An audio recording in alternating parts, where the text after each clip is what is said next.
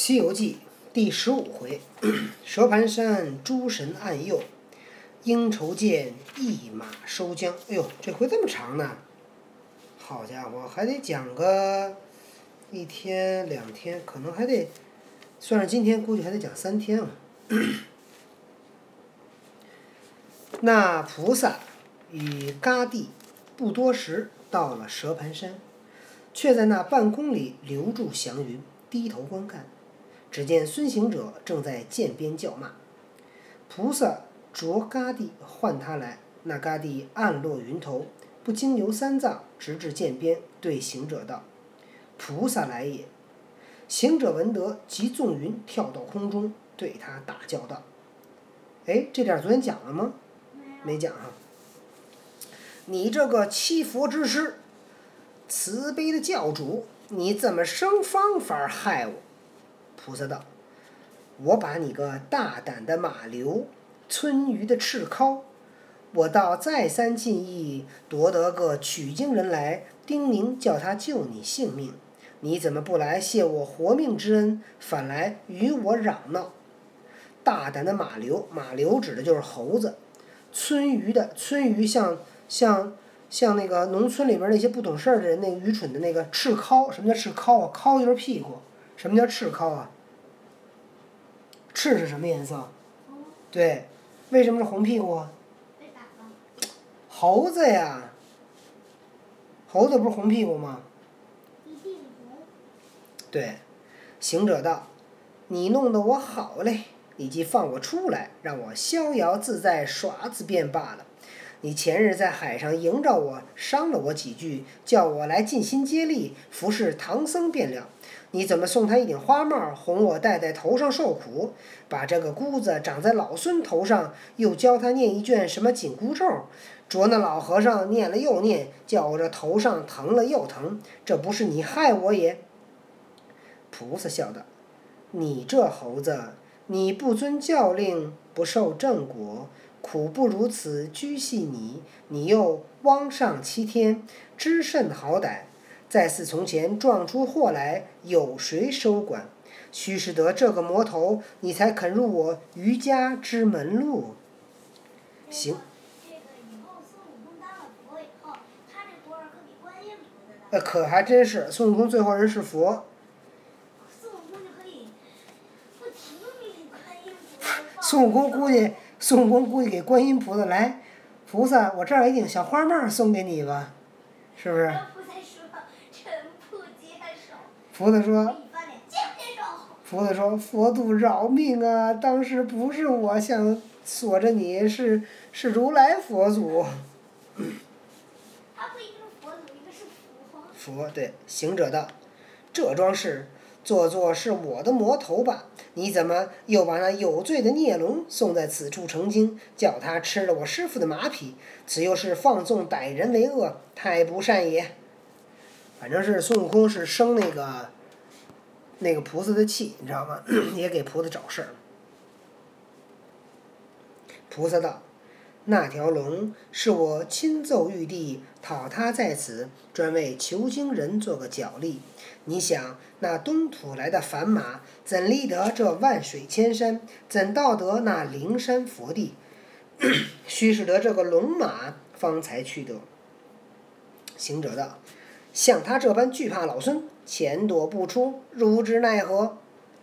菩萨叫嘎地道：“你去涧边叫一声，敖润龙王、玉龙三太子，你出来。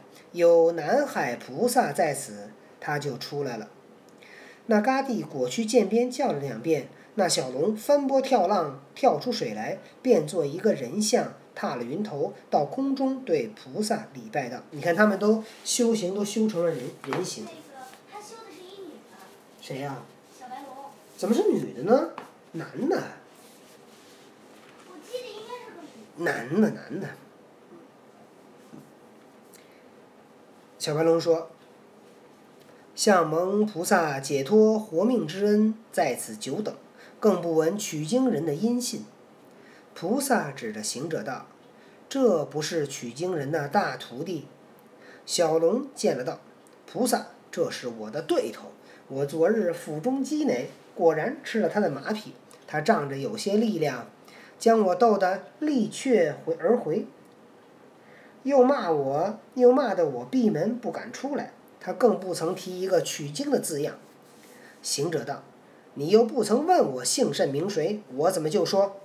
小龙道：“我不是，我不曾问你是哪里来的泼魔。”你嚷道：“管什么哪里不哪里，只还我马来！”何曾说出半个唐字？菩萨道：“那猴头专以自强，哪肯称赞别人？今番前去，还有归顺的。若问时，先提起取经的字来，却也不用劳心，自然拱服。前面你猜还有谁？小猪猪，小莎莎。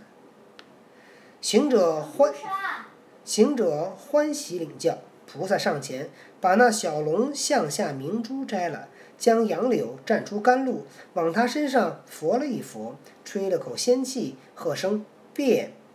那龙即变作他原来的马匹毛片，又将言语吩咐道：“你须用心了还业障，功成后超越凡龙，还你个金身正果。”哎，跟你说个好玩的。观音菩萨那声儿本来挺好的，你这猴头，刚才不说嗯，变。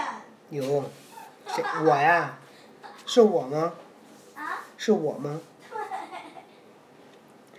那小龙衔着横骨，欣欣领诺。那龙它嘴里边不是叼着一个那个那个叫什么水乐吗？叼在嘴上，水乐是吗？就是勒在嘴上那个东西呗。然后他就啊，因为那叫不是那不叫水乐，叫衔铁。他这写的叫横骨，所以他就不能说话了，所以他就心心领诺，用心去表示同意。菩萨叫悟空领他去见三藏。我回海上去也。行者扯住菩萨不放道：“我不去了，我不去了。西方路这等崎岖，保这个凡僧几时能到？似这等多磨多折，老孙的性命也难全，如何成得什么功果？我不去了，我不去了。”菩萨道：“你当年未成人道，且肯尽心修悟。你今日脱了天灾，怎么道生懒惰？我门中以寂灭成真，须是要信心正果。假若到了那伤身苦磨之处，我许你叫天天应，叫地地灵。十分再到那难脱之际，我也亲来救你。你过来，我再赠你一般本事。孙悟空不干了，菩萨说呀、没事儿，有我保着你呢啊！你真到碰到难处，我还会来的。他真的碰到难处，他师傅都给抓走了，他们想方设法啊，那些保卫他师傅都要干。菩萨将杨柳叶儿摘下三个，放在行者的脑后，喝声变，即变作三根救命的毫毛，叫他这就是那个观音菩萨送给孙悟空的救命毫毛。对孙悟空在那个，在那个就是在狮驼岭的时候用的那三根救命毫毛。是吗？若到那无际无主的时节，可以随机应变，救得你疾苦之灾。行者闻了这许多好言，才谢了大慈大悲的菩萨。那菩萨香风绕绕，彩雾飘飘，尽转普陀而去。就是菩萨应该就是每次上堂的时候，他都会去如来那儿；每次下堂的时候，他都经常在南海。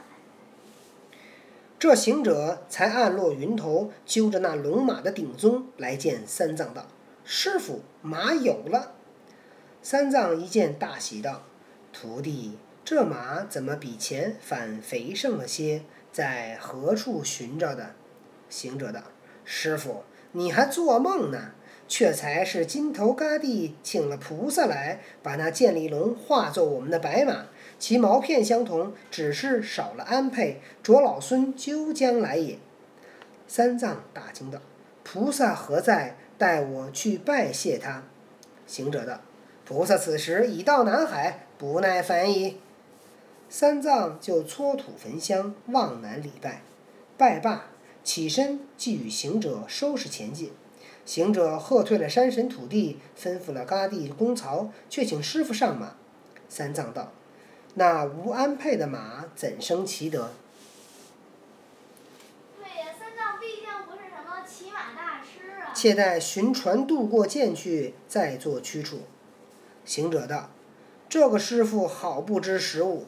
这个旷野山中，船从何来？这匹马，他在此久住，必知水势，就骑着它坐个船过去吧。”三藏无奈，只得依言，跨了马。行者挑着行囊，到了涧边。这个师傅准备骑着小白龙，要过这个叫鹰愁涧。嗯，过没过呢？咱们明天再讲。不如部落里的人厉害呢。为什么我？读了一本书，叫《女孩子必读的一百个公主故事》。嗯